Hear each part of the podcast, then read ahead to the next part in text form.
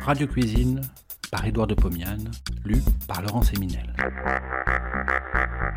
De 1923 à 1929, Édouard de Pomiane présente, tous les vendredis soirs sur Radio Paris, ce qui fut sans doute la première émission culinaire radiophonique. Cela s'appelait Radio Cuisine. Près d'un siècle plus tard, nous donnons à réentendre ces quelques 200 chroniques qui firent la joie des auditeurs de l'époque. Cette semaine, deux plats de poisson froid.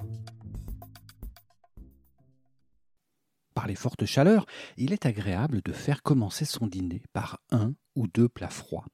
Plusieurs fois déjà, je vous ai donné des formules de potage glacé. Ils étaient tous empruntés à la cuisine polonaise ou russe. Aujourd'hui, je vais préparer deux plats de poisson froid. Le premier sera emprunté à la cuisine juive, le second sera une improvisation qui m'a réussi. Je serai ainsi ravi de partager mes impressions nouvelles avec vous. C'est chez moi, je vous l'avoue, une habitude presque maladive. Telle est la sympathie qui m'unit à tous mes auditeurs. Carpe à la juive. Avant tout, disons quelques mots de la cuisine juive.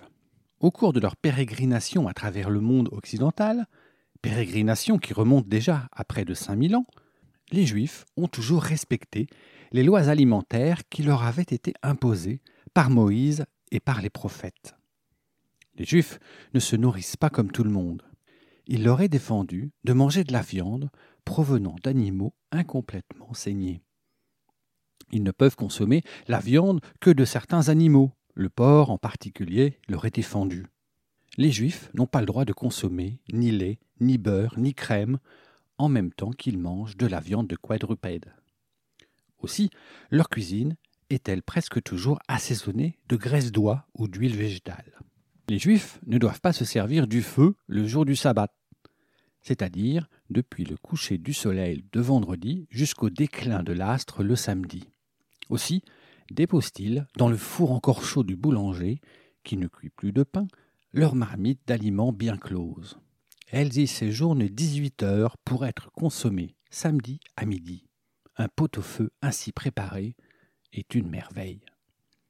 Pour la même raison, les Juifs mangent toujours le samedi à midi un plat de poisson froid en gelée qu'ils ont préparé le vendredi avant le coucher du soleil.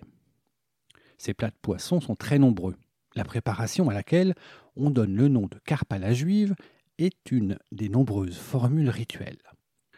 Nous allons préparer cette carpe dont la recette m'a déjà été demandée bien souvent par les auditeurs. J'ai devant moi une belle carpe pesant 1,5 kg environ. Elle est encore vivante. Je vais la tuer. J'ai horreur de me livrer à ce travail. Avec un maillet de bois, je lui assène un coup sur la tête. Je lui enfonce un couteau dans le dos au niveau des ouïes. J'ai ainsi coupé la bulbe. Je suis sûr que l'animal ne souffre plus. Je respire. La carpe a encore quelques soubresauts, mais ce sont des réflexes médulaires. Je n'ai pas à gratter le poisson, il appartient à cette race sélectionnée qui n'a presque pas d'écailles sur la peau. Je vide le poisson, je le frotte de gros sel, dedans et dehors, et j'attends une demi-heure. C'est un rite. Je lave la carpe, je la coupe en cinq tronçons, non compris la tête et la queue.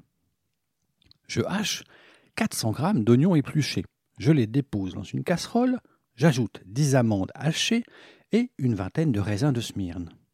Je pose les sept morceaux de poisson, je sale, je poivre copieusement, j'ajoute des épices, je couvre tout juste avec de l'eau froide, je pose le couvercle sur le récipient, je porte sur le feu, j'établis l'ébullition, j'écume, je fais une toute petite flamme, je laisse frissonner une heure. Délicatement, j'enlève les morceaux de poisson de l'eau. Je les range sur un plat en reconstituant la forme du poisson. Sur les tronçons ainsi rangés, je verse les oignons et l'eau de cuisson. Je porte au frais. J'attends jusqu'au lendemain. Le jus est gélifié. Le plat est très joli. Vous le trouverez un peu fade. Je vous conseille de l'accompagner toujours d'une saucière contenant du réfort râpé, assaisonné avec du vinaigre. Mulet au concombre. Un beau petit mulet pesant un kilo.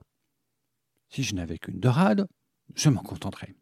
Il est gratté, vidé, lavé, je le pose dans la poissonnière contenant de l'eau bouillante, salée, poivrée, parfumée, avec des épices, du thym, du laurier et additionnée d'une cuillère à soupe de vinaigre.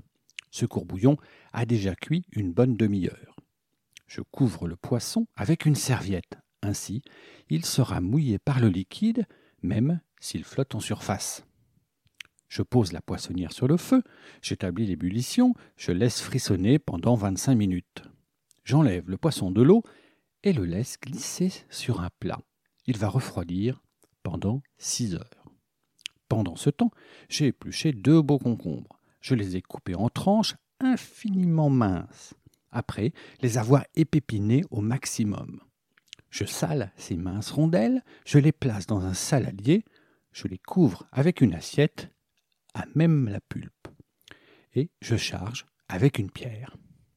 Quatre heures après, je verse le tout sur une passoire. Le liquide exudé, très abondant, s'écoule totalement.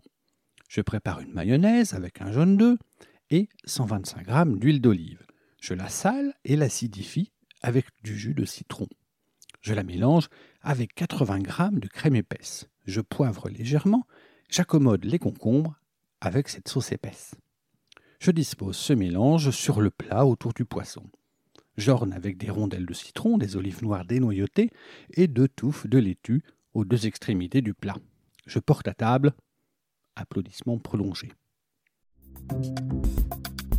Bon appétit et à la semaine prochaine.